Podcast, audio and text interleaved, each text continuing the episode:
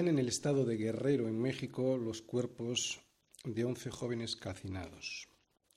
Un joven apuñala a 10 personas en un autobús israelí. Una embarazada quemada viva en Alemania tras recibir varias puñaladas de su expareja. Terror en Francia. 12 muertos y 10 heridos graves en un atentado en París a los, dibujantes de un semanario satírico por parte de terroristas yihadistas. Amenazan de ejecución a dos japoneses a manos del Estado Islámico. Probablemente ayer mismo ya hayan matado a alguno de ellos. Diez iglesias quemadas, cinco muertos, uno de ellos quemado vivo dentro de la iglesia, en una protesta contra Francia en Níger. España registra más de 100.000 abortos al año. El Estado Islámico arroja desde la azotea de un edificio a dos jóvenes homosexuales, ahorcan a trece niños por ver un partido de fútbol, disparan sobre la cabeza a dos jóvenes atados en una cruz a los que acusaban de robo y la lapidan a una mujer en un parque de la ciudad de Mosul. Todo esto en Irak. Prisión para una pareja acusada de abusar sexualmente de su hija de seis años en Córdoba, España. Y hasta el Papa dice que si insultan a su mamá, pues se merece un puñetazo. Estas son tan solo unas pocas de las últimas noticias de un mundo en el que ya nadie se sobresalta por casi nada. Estas son las últimas, tan solo las últimas noticias de los últimos días, y hay para todos los gustos, de todas las ideologías y de todos los países. Que nadie se sorprenda y que nadie busque explicaciones. La explicación la tenemos desde el principio de los tiempos y nos viene relatada en Génesis 3. Todas estas noticias que hemos leído y las que seguiremos leyendo en el futuro son debidas a que vivimos en un mundo caído, un mundo que aunque gime por su liberación, todavía está sujeto a la maldad de aquellos que no tienen temor de Dios. Salmo 36, versículo del 1 al 12. Primera parte, esta es la realidad del mundo. La iniquidad del impío me dice al corazón, no hay temor de Dios delante de sus ojos. Se lisonjea, por tanto, en sus propios ojos de que su iniquidad no será hallada y aborrecida. Las palabras de su boca son iniquidad y fraude. Ha dejado de ser cuerdo y de hacer el bien, medita maldad sobre su cama, está en camino no bueno y el mal no aborrece. Y sin embargo, en esta segunda parte que ahora vamos a ver, esta es la realidad de Dios. Ya ve, hasta los cielos llega tu misericordia y tu fidelidad alcanza hasta las nubes. Tu justicia es como los montes de Dios, tus juicios abismo grande. Oh ya ve, al hombre y al animal conservas. Cuán preciosa, oh Dios, es tu misericordia. Por eso los hijos de los hombres se amparan bajo la sombra de tus alas. Serán completamente saciados de la grosura de tu casa, y tú los abrevarás del torrente de tus delicias. Porque contigo está el manantial de la vida, en tu luz veremos la luz. Por eso, y ante estas dos realidades contrapuestas que estamos viendo en la primera parte del Salmo y en la segunda, versículo 10, ahora que aparece la súplica por la misericordia de Dios, ¿verdad? Versículo 10. Extiende tu misericordia a los que te conocen y tu justicia a los rectos de corazón. No venga pie de soberbia contra mí y mano de impíos no me mueva. Allí cayeron los hacedores de iniquidad, fueron derribados y no podrán levantarse. Mucha gente no cree que Dios existe y no creen en su existencia porque dicen que no se puede demostrar. Y aunque es cierto que la existencia de Dios no se puede demostrar según el método científico, esto no significa que Dios no exista. Tampoco se puede demostrar de una manera científica que el odio y el amor existen y, sin embargo, nadie duda de su realidad. Pero esa excusa, la de que no se puede demostrar la existencia de Dios, es la excusa perfecta para el ser humano para que pueda seguir haciendo de su vida lo que le da la gana. Así, haciendo de su vida un proyecto personal y propio y sin tener en cuenta a Dios, eso, eso es lo que consiste, o en eso consiste, en no tener el temor de Dios. Porque no quiero rendir cuentas a nadie, ¿no? Pero habrá rendición de cuentas. Claro que habrá rendición de cuentas. Y o se rinden las cuentas aquí o se rendirán las cuentas allí. Pero habrá rendición de cuentas. Creerse como Dios, esa es la mayor desgracia del hombre. Eso es lo que nos trajo el engaño del diablo. Y aún, y aún hoy estamos pagando esas consecuencias. Cuando vemos que un marido maltrata a su mujer, o al revés, que también se da, ¿eh? Cuando una mujer maltrata a su marido cuando vemos a un hombre quitarle la vida a otro hombre, cuando por el egoísmo de no sacrificarse por un hijo le quitamos la vida dentro del vientre materno, o cuando con la excusa de la religión alguien asesina a otra persona, todo esto lo que nos indica es que nuestra maldad es grande, pero la misericordia de Dios es mayor. Salmos 36. Unas palabras de Pablo antes de comenzar. Y como ellos no aprobaron tener en cuenta a Dios, no tener en cuenta a Dios significa no tener temor de Dios, ¿de acuerdo? Como ellos no aprobaron tener en cuenta a Dios, Dios los entregó a una mente reprobada para hacer cosas que no convienen, estando atestados de toda injusticia, fornicación, perversidad, avaricia, maldad, llenos de envidia, homicidios, contiendas, engaños y malignidades murmuradores, detractores y aborrecedores de Dios, injuriosos, soberbios, altivos, inventores de males, desobedientes a los padres, necios, desleales, sin afecto natural. Y ahora vamos a ver un ejemplo de sin afecto natural, incluso de asesinato. Implacable, implacables, sin misericordia, quienes habiendo entendido en el juicio de Dios, fijaros, entienden cuál es el juicio de Dios. ¿eh? Quienes habiendo entendido el juicio de Dios, que los que practican tales cosas son dignos de muerte, no solo las hacen, sino que también se complacen con las que las practican. Pablo a los Romanos, capítulo 1, versículos del 28 al 32. Poquito más adelante, Pablo nos dirá que pues, ¿somos nosotros mejores que ellos? En ninguna manera, se contesta Pablo. Y hay que decirlo desde ahora, ¿no? Para que todos, todos, podamos vernos reflejados en estos primeros versículos del Salmo 36 y así podamos aprovechar de verdad este salmo. El salmo que tenemos entre las manos, el Salmo 36, tiene su origen hace más de 3.000 años.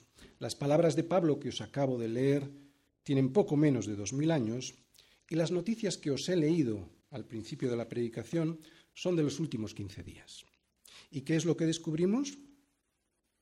Que no hay nada nuevo bajo el sol. Que la maldad es grande y que eso es porque no hay temor de Dios.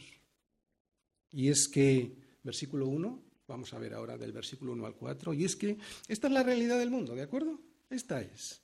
La iniquidad del impío me dice al corazón, no hay temor de Dios delante de sus ojos. Se lisonjea, por tanto, en sus propios ojos, de que su iniquidad no será hallada y aborrecida. Las palabras de su boca son iniquidad y fraude. Ha dejado de ser cuerdo y de hacer el bien. Medita maldad sobre su cama, está en camino no bueno. El mal no aborrece. Las noticias que os he leído son la realidad de estos días, pero también serán una realidad de la próxima semana lo mismo que fueron una realidad del mes anterior. Quisiéramos que no fuese así, pero no podemos cerrar los ojos a la verdad. La verdad es que vivimos en un mundo caído y ni siquiera nosotros podemos escapar de sus consecuencias. Pero Dios las usa con nosotros esas consecuencias para llamarnos la atención de nuestra condición y también las usa para pulir nuestra vida. La diferencia con aquellos que no tienen temor de Dios es que ellos no reconocen esto y por lo tanto no se dejan usar, no se dejan pulir, ¿de acuerdo? Nada ha cambiado ni nada cambiará hasta que el hombre y cada uno en particular se dé cuenta de que el problema que tiene lo tiene dentro y no es de fuera de donde proviene su desgracia. ¿De acuerdo? Vamos todos a Santiago, Santiago 4, versículo 1. Fijaros lo que dice Santiago. Santiago 4, versículo 1. ¿De dónde vienen las guerras y los pleitos entre vosotros? ¿No es de vuestras pasiones las cuales combaten en vuestros miembros? Así que cuando alguien se da cuenta de esto, cuando alguien se da cuenta de que el problema lo tiene dentro y no es de fuera de donde vienen sus problemas, se convierte. Se da la vuelta se arrepiente de haber estado caminando de espaldas a Dios contra la voluntad de Dios. Esa es la labor del Espíritu Santo, convencernos de esta verdad. ¿no? Y este es el principio de la conversión, darnos cuenta de quiénes somos nosotros realmente, cada uno de nosotros, y de quién es Dios, ¿no?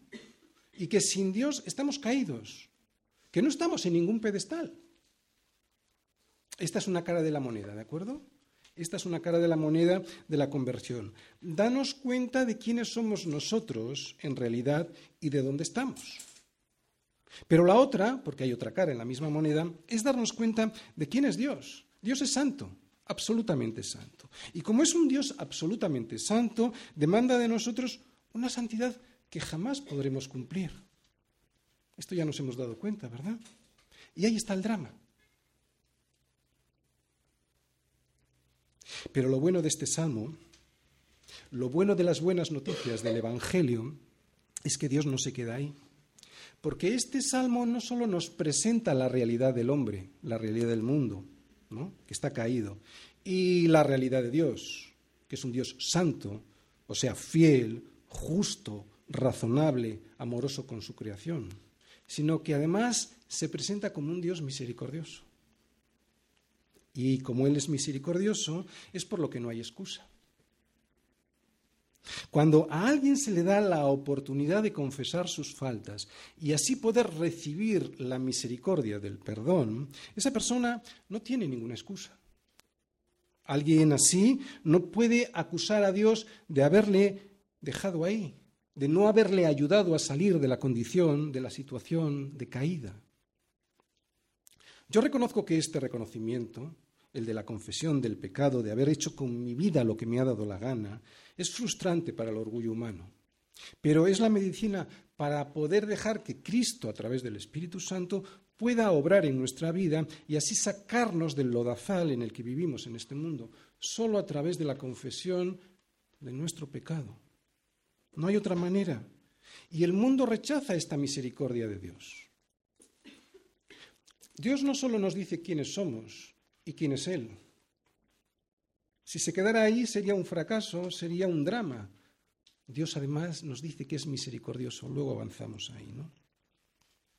Y digo que no hay otra manera sino aceptar la misericordia del perdón. ¿no? Y el mundo rechaza esta misericordia de Dios que es el arrepentimiento. Por eso mañana cuando volváis a leer las noticias en los periódicos, os daréis cuenta que estábamos, que estamos igual que ayer y que estamos como estaremos mañana. ¿no? Vuelta a empezar.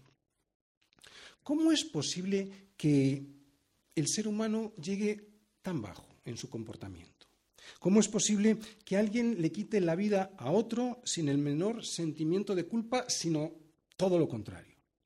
¿Cómo es posible que una madre aborte a su pequeño sin sentir pavor, sino todo lo contrario, que lo haga con soberbia y además anime a otras mujeres a hacer lo mismo sin avergonzarse de su maldad? ¿Cómo puede ser eh, que, el asesinato de un bebé indefenso lo puedan ejecutar hombres y mujeres con orgullo? Y que incluso, como dice Pablo a los romanos, esos hombres y mujeres se complacen con quienes lo hacen, incluso animando a otros a practicarlo y siempre con el argumento egoísta de que lo importante es mi vida y no la vida del hijo que llevo en el vientre. Pues muy sencillo, nos lo dice el versículo 1 porque no hay temor de Dios. La falta de temor de Dios que tienen muchos hombres y mujeres y que yo he subrayado en estos versículos como algo muy importante, es algo mucho más grave de lo que ellos se piensan. Porque la falta de ese temor trae consecuencias. Ellos pretenden que no las hay, pero las hay. Las hay incluso aquí, antes de que lleguemos a ser juzgados por el juez supremo. Claro que las habrá, incluso aquí habrá consecuencias. Quiero ilustrar esta primera parte del Salmo, la que hace referencia a la falta del temor de Dios y que vemos en estos cuatro primeros versículos, con el ejemplo del aborto. Y luego con este ejemplo, porque el aborto o la interrupción voluntaria del embarazo, como ellos lo llaman, para ocultar su verdadera naturaleza, o sea, un asesinato, el aborto es, para mí, un asesinato, ¿no? Para Dios es un asesinato. Y es el paradigma de la peor cara del diablo en el ser humano. O si no, ¿qué es una madre matando a su hijito indefenso porque ese niño le molesta en sus planes futuros? Y hablan de Hitler. Os voy a leer la justificación de una de esas madres, entre comillas. Es la respuesta que, que yo describí en un foro en el que se animaba a las mujeres ah, que están embarazadas a no abortar, eh, con artículos dándoles muy buenas razones y argumentos y además también alternativas para que no lo hagan. Y yo estoy seguro que esta mujer, en la respuesta que yo os voy a leer sobre ese artículo, lo que quería era justificarse porque en el fondo su conciencia no la dejaba tranquila, no la dejaba en paz aunque ella diga lo contrario. Yo estoy seguro que esta mujer hace esta apología del asesinato para que, repitiendo esta apología, esta defensa, llegue a creérsela ella misma y así termine por cauterizar su conciencia, por anularla, por insensibilizarla, ¿no? Para que al, al fin esa conciencia cauterizada pues la termine de no acusarla. Dice ella, como madre de dos niños, debo discrepar con este absurdo artículo. Para empezar, yo aborté a los pocos años de comenzar la relación con quien hoy es mi marido. Cuando me quedé embarazada, lo consulté con toda mi familia, amigos y con mi pareja, llegando a la conclusión final de que por mí, por mi carrera profesional y por mis frustraciones futuras, la mejor opción era la de abortar. No fue fácil, claro que no, pero gracias a que tuve la opción de hacerlo, hoy no me arrepiento ni un poco. Mis hijos fueron completamente buscados y los amo con locura. Aquí empieza a justificarse, ¿no? De que no es mala madre. Jamás les he pegado ni un cachete. Pues hay veces que se lo merecen, ¿no? Ni me considero una mujer violenta, más bien demasiado amorosa con ellos. Y bueno, gracias a abortar en su día, pude terminar mi carrera y ejercer de abogada, aún hoy, consiguiendo día a día metas que me complementan como mujer. Porque no todo es parir, cocinar y fregar en la vida de una mujer, sino que podemos elegir dónde empieza y dónde termina nuestro siguiente futuro, con hijos pero sin empleo, con hijos y con empleo, con amor, sin amor. Ánimo a todas y a todos, porque ellos también lo sufren, y no abandonéis vuestros sueños. Abandona a tus hijos, pero no abandones tus sueños, ¿no? Ya tendréis hijos más adelante si no estáis seguros. Yo, yo yo, y después de haberme satisfecho yo y autosatisfecho yo, sigo estando yo. Esta tipa tiene hijos como quien compra cachorros de perro. No se da cuenta, pero es así.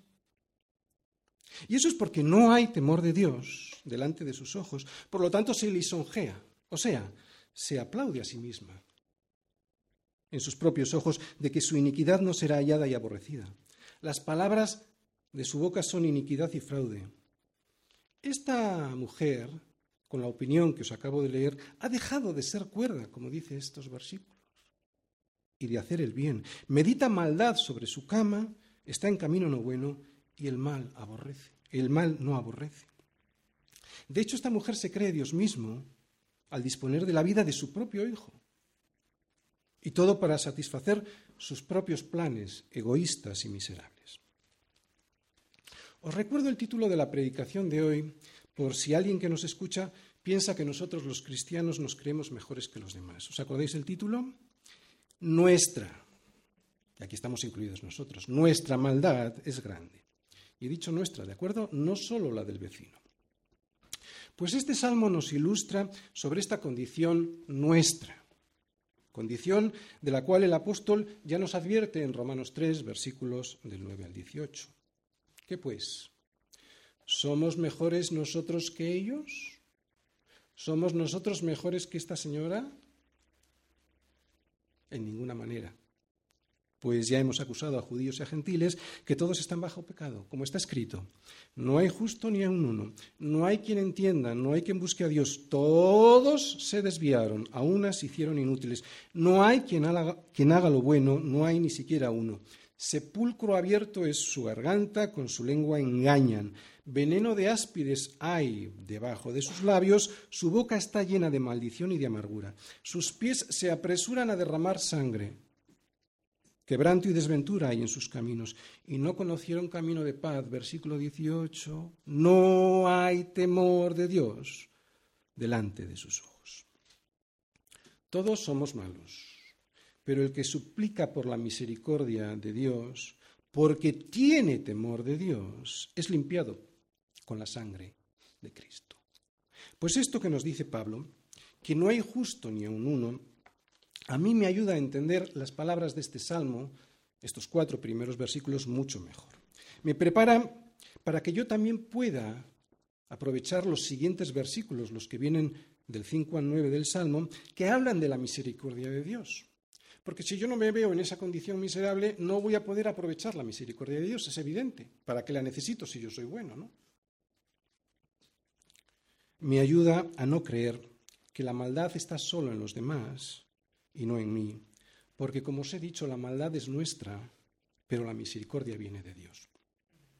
Os voy a poner en la pantalla ahora mismo el esquema del Salmo, ¿vale? Para que lo tengamos bien clarito y podamos, cuando lo leamos, entenderlo mejor. El esquema del Salmo de hoy es el siguiente. En los versículos del 1 al 4 hemos visto, lo hemos leído, lo vamos a seguir analizando, la realidad del mundo. Es un mundo caído. En los, versículos del 5 al 9 vemos o veremos la realidad de Dios. Es un Dios santo y misericordioso. Y en los versículos del 10 al 11 veremos la consecuencia que se debiera derivar de estas dos anteriores realidades, o sea, de la realidad de que el mundo está caído, que es un mundo eh, malo y la realidad de que Dios es santo. ¿Y cuál es la consecuencia que se debía eh, derivar de estas dos realidades? Pues suplicar por su misericordia mi vida. Este es el esquema del Salmo.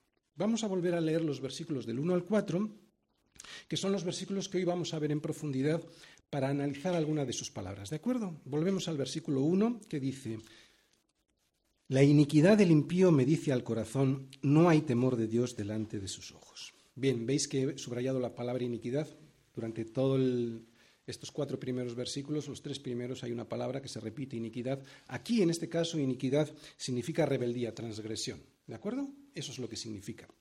Por lo tanto, un inicuo es alguien que traspasa los límites que Dios ha impuesto en su palabra. ¿Cómo lo hace? Revelándose. Exactamente igual que tu hijo, cuando se pasa los límites que tú le has impuesto, lo que está haciendo es rebelándose contra ti. Se quiere poner por delante de ti. Esto es lo que hacemos cuando nos rebelamos contra Dios. ¿De acuerdo? Eso es iniquidad. Es por eso que se le llama impío, ¿de acuerdo? ¿Un impío quién es? Un impío es alguien que no tiene en cuenta a Dios y su consejo para él, ¿de acuerdo? Es que hay muchas veces que las palabras nos llevan a engaño. Impío es esto, sin más. La gente impía es la, persona que no tiene en cuenta eh, la voluntad de Dios para su vida y por lo tanto, ¿qué es lo que hace? Se revela contra Dios, transgrede sus normas, ¿de acuerdo? Es alguien que solo tiene en cuenta su propio consejo a la hora de gobernar su vida. Y así éramos todos nosotros antes de aceptar a Cristo como nuestro Señor. Como éramos impíos. Esta es la definición de la palabra. Como hemos dicho, un impío es alguien que desprecia el consejo de Dios ese consejo que Dios nos da a través de su palabra. Y como resultado, esa persona, ¿qué es lo que pasa? Pues no tiene temor de Dios. Por ejemplo, esta señora de la que hemos leído su defensa, su apología del aborto, es alguien que, según la palabra de Dios, es alguien impío. Es alguien que transgrede los límites que Dios le impone al hombre. No matarás. Y además lo hace con sus propios hijos. Lo que esta señora ha hecho y lo que esta señora defiende es una rebelión contra Dios en toda, regla. Esta iniquidad, que consiste en transgredir los consejos de Dios, en este caso sobre el valor absoluto de la vida humana, es una iniquidad tal que, como nos dice este versículo 1, esta iniquidad domina por completo a esta señora, la controla. Ha dejado de ser cuerda esta mujer, como luego veremos en el versículo 3. ¿Cómo la domina? ¿Cómo lo hace? Dice David que el mecanismo que usa el pecado de la rebeldía en contra de Dios consiste en lo siguiente, en que esa transgresión le habla al corazón y le dice, engañándole, no tengas temor de Dios. Hacerle caso a esta iniquidad Desobedecer al consejo de Dios es un peligro, no solo porque nos va a ir mal, sino porque poco a poco, y fijaros, este es el, gran, el gran peligro ¿no? también para nosotros, poco a poco, desobediencia a desobediencia, la conciencia se nos va a ir cauterizando, se nos va a ir insensibilizando, como veremos luego más adelante, de tal manera que incluso la persona al estar con su conciencia completamente cauterizada y ser insensible, ya hasta se jacta y se enorgullece de su rebelión. De aquí el peligro, ¿de acuerdo? Todos caemos. El problema es caer y volver a caer y justificarse y volver a justificarse y caer y justificarse. Porque llega un momento que toda esa justificación lo que pretende con, nuestro, con nuestra conciencia es acallarla, cauterizarla, que no sintamos lo que realmente Dios nos está hablando y diciendo. Y de esa manera llega un momento que va a ocurrir lo que vamos a ver en el siguiente versículo. ¿no? Por eso, y una vez cauterizada nuestra conciencia, ¿qué hace alguien así? ¿Qué hace aquel que se revela contra Dios? ¿Qué hace aquel que traspasa habitualmente no digo circunstancialmente, sino aquel que traspasa habitualmente los límites marcados por Dios en su palabra, ¿Qué hace aquel que ha perdido ya por completo el temor de Dios? Versículo 2. Se lisonjea, por tanto, en sus propios ojos de que su iniquidad, y aquí iniquidad significa culpabilidad, maldad, delito, de que su delito no será ni hallado ni aborrecido. Y esto es exactamente lo que vemos que hace esta señora que defiende el aborto, que se lisonjea de su decisión de matar a su bebé. Lisonjear es aplaudirse a sí mismo, alabarse, elogiar, ensalzar. Esta señora se aplaude a sí misma por su decisión. Esta señora no tiene la más mínima duda de que su acción jamás tendrá consecuencias. Por eso se alaba, por eso se ensalza en sus propios ojos delante de los demás. Piensa que su delito, que no será un delito delante de los hombres, pero que es un delito delante de Dios, no va a ser jamás hallado y por lo tanto, como no va a ser jamás hallado, jamás será aborrecido pero sí lo será. Yo entiendo perfectamente este comportamiento. Es, es, lógico que alguien se comporte así cuando no cree en Dios y por lo tanto cuando no tiene temor de Dios. Es lógico que se comporte así porque alguien así piensa que no tiene que rendir cuentas a nadie. Es por eso que hace de su vida un proyecto propio, siendo ella su propio Dios y es por eso por lo que piensa que jamás será juzgada por otra persona que no sea ella misma. Y por lo tanto, no será jamás hallada culpable y por lo tanto jamás será aborrecida, pero sí lo será. Ella está juzgando su situación como juez último, como si ella fuera Dios mismo. Ella es legisladora, juez y parte, algo que es completamente absurdo. No se puede ser juez y parte al mismo tiempo. Ella no solo dicta sus propias reglas, sino que juzga su propio comportamiento. Y claro, se absuelve, porque piensa que ese delito no será hallado como tal y que por lo tanto no será aborrecido, pero sí lo será. Y lo será porque ella no ha puesto las normas, lo será porque ella no es juez, lo será porque ella no es Dios. Por eso y, con la soberbia propia de aquel que se cree que es Dios mismo, que Él es su propio Dios, versículo 3. Las palabras de su boca son iniquidad y fraude. Ha dejado de ser cuerdo y de hacer el bien. Ahora aquí la palabra iniquidad significa otra cosa un poco. Adquiere un nuevo matiz, un matiz diferente. Aquí significa engaño y traición. Así que el impío es una persona que usa las mismas palabras que todos usamos, pero con el sentido cambiado y con un objetivo, engañar, traicionar. Lo hemos hecho todos, ¿verdad? De una manera consciente o inconsciente, todos hemos usado las palabras con la intención contraria para lo que están hechas. ¿Para qué están hechas las palabras? ¿Para qué está hecho el lenguaje? Sino para comunicar lo mejor posible algo que queremos transmitir, ¿verdad? Bueno, pero también lo usamos al revés para esconder aquello que no queremos que se sepa. Los niños, y lo hemos visto, lo conocemos, lo hacen de una manera instintiva. Y los adultos también. El marketing y la publicidad mal usados, eso es lo que es, es iniquidad y fraude, engaño y traición.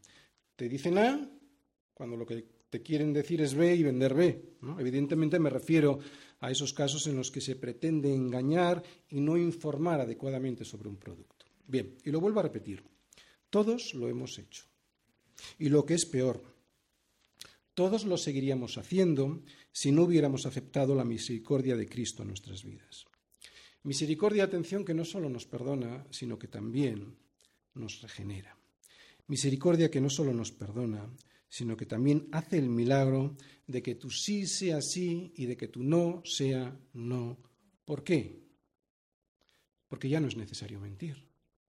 como lo dice Jesús en las palabras del Sermón del Monte, pero sea vuestro hablar sí, sí, no, no, porque lo que es de más de esto, de mal procede.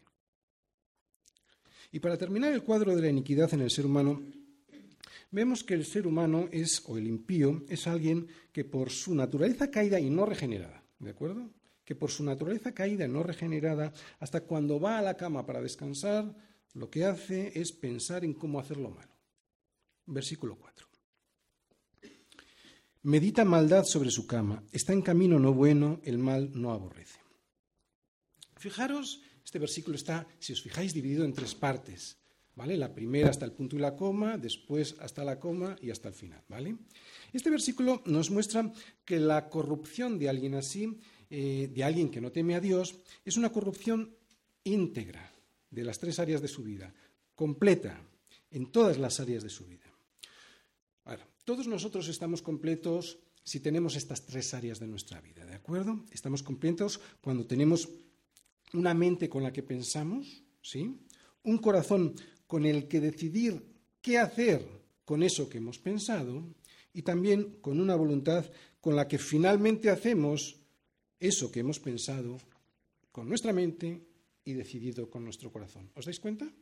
Somos seres completos porque tenemos estas tres áreas, ¿de acuerdo? Tenemos una mente con la que pensamos, un corazón con el que decidimos aquello que hemos pensado y una voluntad con la que hacemos aquello que hemos pensado y decidido. Lo entendemos, ¿verdad? Bueno, pues en este versículo están esas tres áreas. En este versículo David nos muestra, y en tan solo una línea, lo que el impío hace con todo, su, ser, o sea, con su mente, con su corazón y con su voluntad. Fijaros, en la primera parte, con su mente, medita la maldad. ¿Qué es la maldad para entenderlo bien? ¿Qué es la maldad? Pues es todo aquello que no está en la voluntad de Dios para nuestra vida, ¿de acuerdo? Eso es la maldad. La con su corazón. Esto sería la, última parte, ¿vale? La tercera parte de este versículo. Con su corazón. Dice ahí, el mal no aborrece. ¿Qué significa eso? Pues que no aborrece el mal que ha meditado con su mente. Y la parte tercera, que está en el medio de este versículo, es y con su voluntad. Porque con su voluntad termina haciendo ese mal que ha meditado con su mente y que no ha aborrecido con su corazón. Dice, y está en camino no bueno. ¿Os dais cuenta? Un camino es por el que se anda, o sea, por el que andamos con la voluntad que hemos pensado andar. ¿Os dais cuenta cómo en este versículo están estas tres áreas? Está la mente que piensa, está el corazón que decide y está mi voluntad, en este caso un camino por el que ando. Así que aquí está el cuadro completo del ser humano que está sin Cristo.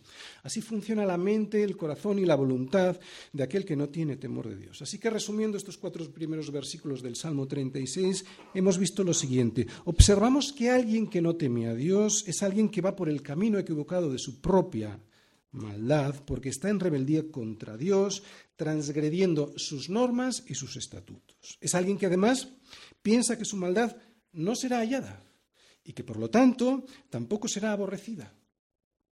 Alguien que no solo habla por su boca lo que tiene en su corazón, mentira y fraude, sino que anima a los demás a seguir por ese camino torcido. Puede que aquí alguien piense que él no es tan malo, como esa maldad que estamos viendo en estos primeros cuatro versículos del Salmo 36. Y puede que lo piense así porque él no ha asesinado a otra persona, porque no ha robado millones a otro, o porque no ha abortado o ha animado a abortar a un niño que todavía no ha nacido. Pero aún así, aunque no hayamos hecho esto, aún así, eso no significa que alguien sea bueno por lo menos según los parámetros, según los estándares de la justicia de Dios. Que nuestra maldad no haya sido mostrada ante el mundo de una manera tan evidente, tan obscena como la vemos muchas veces en las noticias de los periódicos o en la televisión, no significa que seamos buenos. Porque como nos ha recordado Pablo en Romanos, no hay quien haga lo bueno, no hay ni siquiera uno. Y no lo hay porque aunque en nuestra vida hayamos tenido la misericordia, y esto es una misericordia de Dios, ¿de acuerdo? Lo que yo os voy a contar ahora. Aunque en nuestra vida hayamos tenido la misericordia de Dios de no haber caído en los crímenes horrendos que vemos a veces por la televisión, todos seguimos teniendo la tendencia a mentir, a ser violentos, física o verbalmente con los demás, a engañar, a insultar, tener pensamientos inicuos o incluso a ser infieles con los más cercanos y también con Dios. Y os decía que aunque hayamos tenido la misericordia de Dios de no caer en esos crímenes horrendos, porque es una misericordia, ¿de acuerdo? Tú podías haber nacido en otra familia o podías haber nacido en otro país y tener una influencia que te llevara a eso, ¿de acuerdo? Y es que todo esto que somos y hacemos, aunque nunca llegue a la perversidad de lo que leemos en los titulares de prensa o vemos en las noticias de la, televisión, lo que hacemos sigue siendo iniquidad, sigue siendo falta de santidad. Es por eso que nadie podrá ver a Dios. Es por eso que nadie podrá ver a Dios si no está revestido de la sangre de Cristo, porque solo Cristo fue santo. Por eso solo Cristo salva. El Señor no solo nos perdona, es que al cielo no solo entran los inocentes. Mejor dicho, al cielo no entran los inocentes. al cielo entran los justos. Por lo tanto, la sangre de Cristo no solo nos perdona, eso nos haría solo inocentes. Y no podríamos estar en su presencia. No entran los inocentes, entran los justos. Necesitamos justicia. y nosotros no podemos hacer justicias. Es por eso que Cristo no solo nos perdona, porque como os digo, eso sería hacernos inocentes, sino que también nos imputa, nos adjudica, nos transfiere una santidad y una justicia que no tenemos. Pero para eso, para que nos sea transferida esa justicia y esa santidad de Cristo mismo, yo debo de creer en el sacrificio vicario, sustituto, de Él por mí. Si no, no hay perdón. Si no, no hay adjudicación de santidad ni transferencia de justicia, que son necesarias para poder ver a Dios.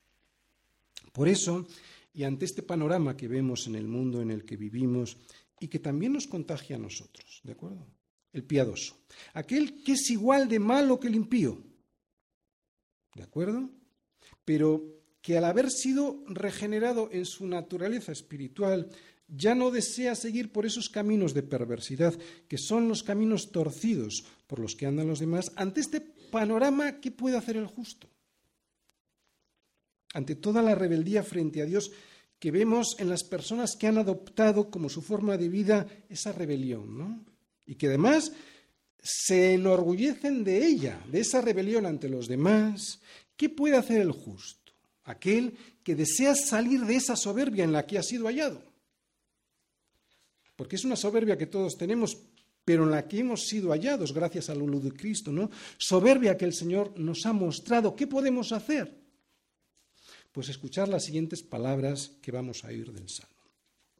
Admirar cómo es la naturaleza de Dios, cómo es su gran misericordia y clamar por ella. Porque aunque nuestra maldad es grande, lo que vamos a ver ahora, y gloria a Dios por ello, es que la misericordia de Dios es todavía muchísimo más grande.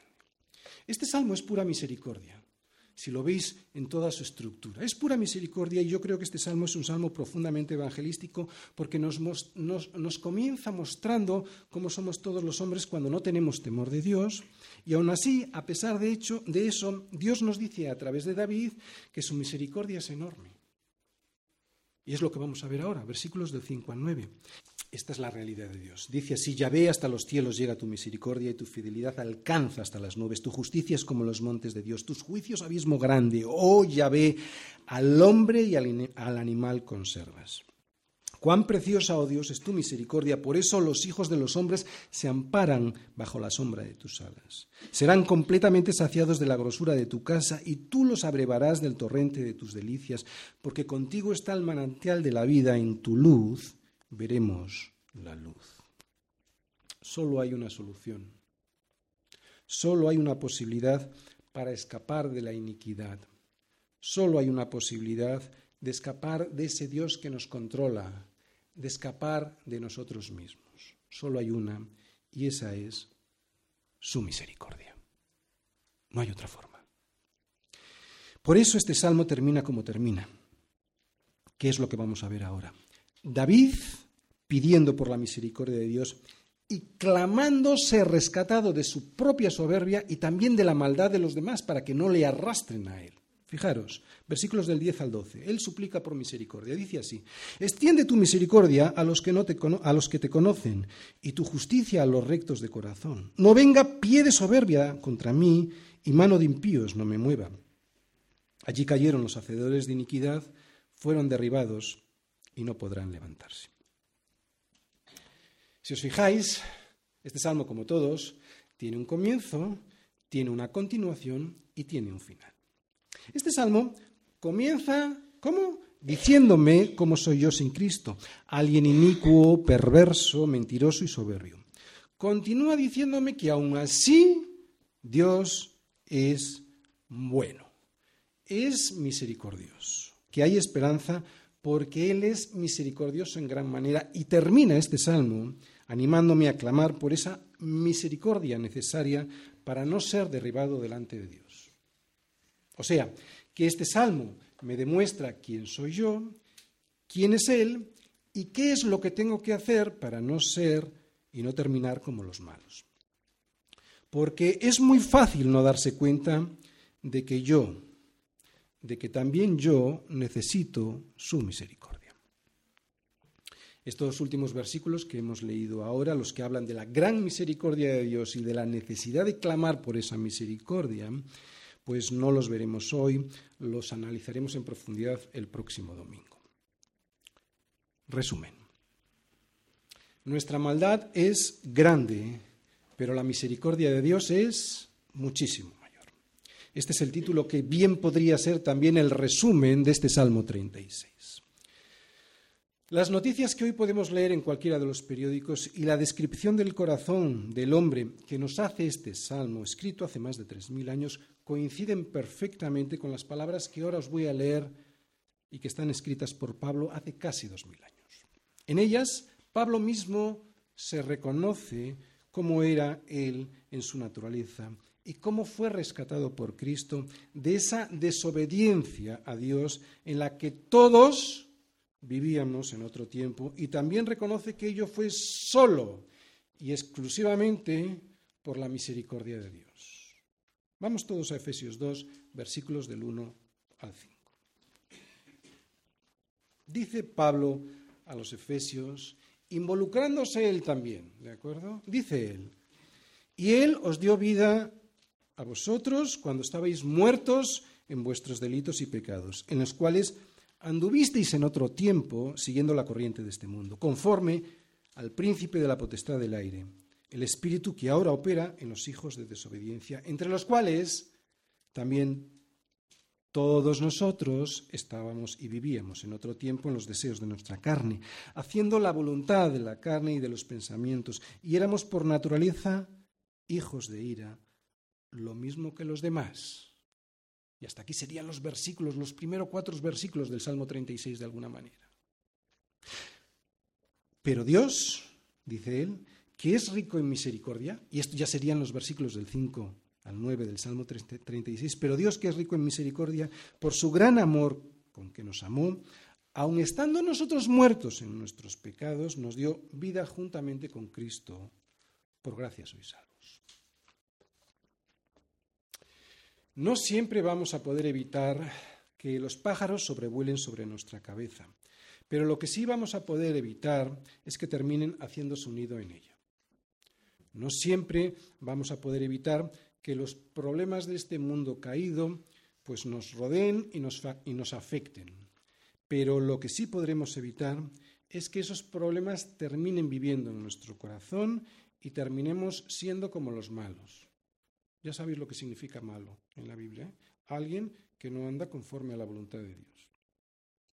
Es por eso que hay que clamar, porque ahí también estamos nosotros. Hay que clamar por su misericordia para poder ser librados de nosotros mismos, de nosotros mismos. Clamar por su misericordia para poder ser librados de nuestra gran soberbia. No penséis que estamos libres de caer. El que piensa estar firme, mire que no caiga, dice Pablo. Últimamente He visto a algunos de los que hasta hace bien poco tiempo estaban aquí sentados con nosotros, que cantaban con nosotros y que oraban con nosotros y que ahora están en un estado lamentable.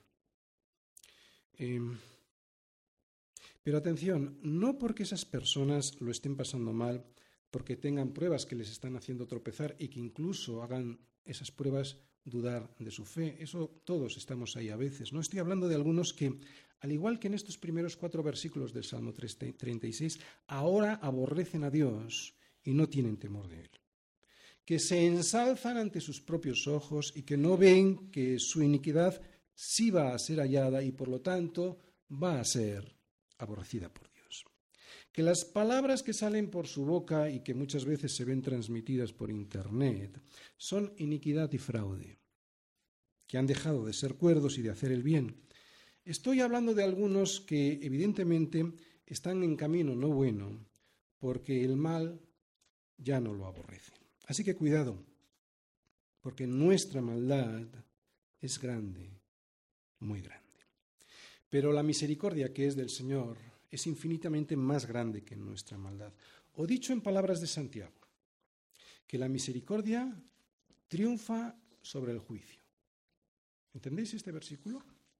Que la misericordia triunfa sobre el juicio es que la misericordia de Dios va a triunfar sobre el juicio que yo realmente me merezco.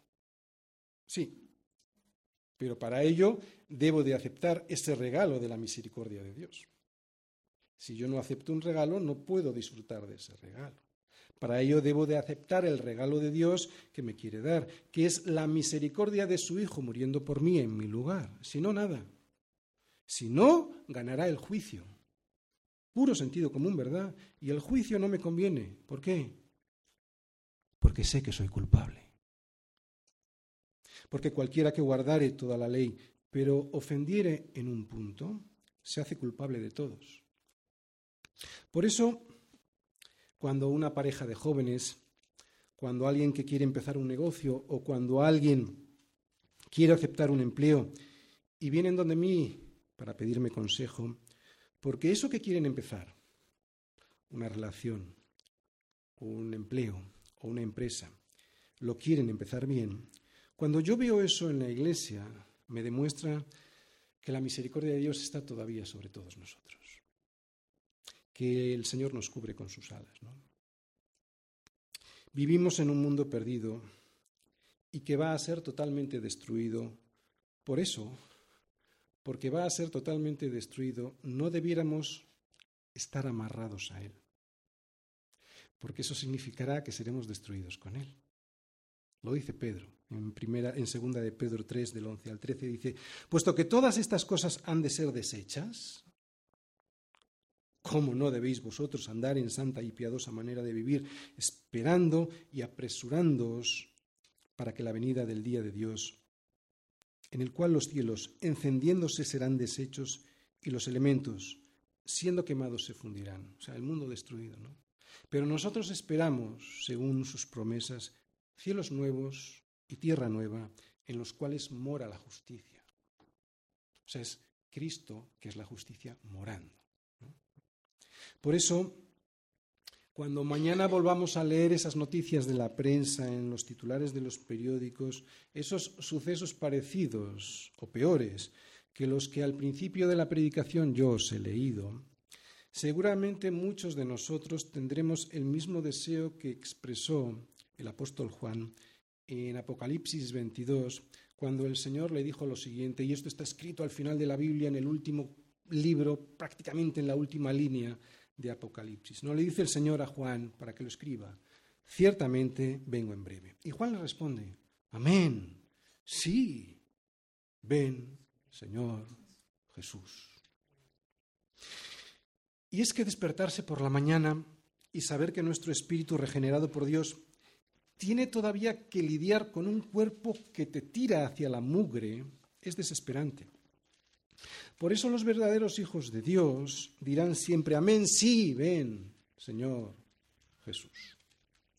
Este mundo en que vivimos es el producto de la entrada del pecado por la desobediencia de Eva y de Adán. Eva, las mujeres primero, ¿eh? que hay que ser caballero, y es que además así es como sucedió. Estamos viviendo en un mundo caído. ¿Sí? Estamos viviendo en un mundo caído para el que no estábamos diseñados. Por eso sufrimos. No fuimos creados para despreciar a Dios y su consejo, sino para tener comunión con Él. Por eso sufrimos. Vivimos en un mundo que es una caricatura de lo que realmente tendría que haber sido. Por eso sufrimos. Muchos de nosotros al leer esas noticias de mañana Apartaremos la vista de los periódicos hasta con asco, porque no fuimos creados para soportar eso. Pero al mismo tiempo, y presta atención, ese desagrado que nos produce lo que estamos viendo cada mañana y que hace que giremos nuestra vista, nuestro rostro, para no ver lo que vemos, produce el milagro que Dios quiere que produzca en nuestras vidas. Que clamemos por su misericordia. ¿Te das cuenta? que es la última parte de este Salmo 36. ¿Y es a dónde hay que llegar? Él permite los desastres que nosotros mismos, no Dios, ¿eh? que nosotros mismos producimos y lo hace con un propósito. Conseguir que nosotros alcemos los ojos a los montes y nos preguntemos de dónde vendrá nuestro socorro. Y al hacerlo, al levantar nuestra vista al cielo, muchos de nosotros descubriremos que el socorro siempre viene del Señor que hizo los cielos y la tierra, este Señor que, como dice este Salmo 36, tiene una misericordia que llega hasta los cielos y una fidelidad que alcanza hasta las nubes. Termino. No sé tú, pero yo sé que soy malo. Pero también sé otra cosa. Sé que la promesa de su misericordia a mi vida me sanará al final de toda mi maldad. Sé que al final la mayor de sus promesas se va a cumplir definitivamente en mi vida y que el pecado que ahora me impide disfrutar de verdad de la vida me será quitado al fin y podré tener comunión con Él como al principio.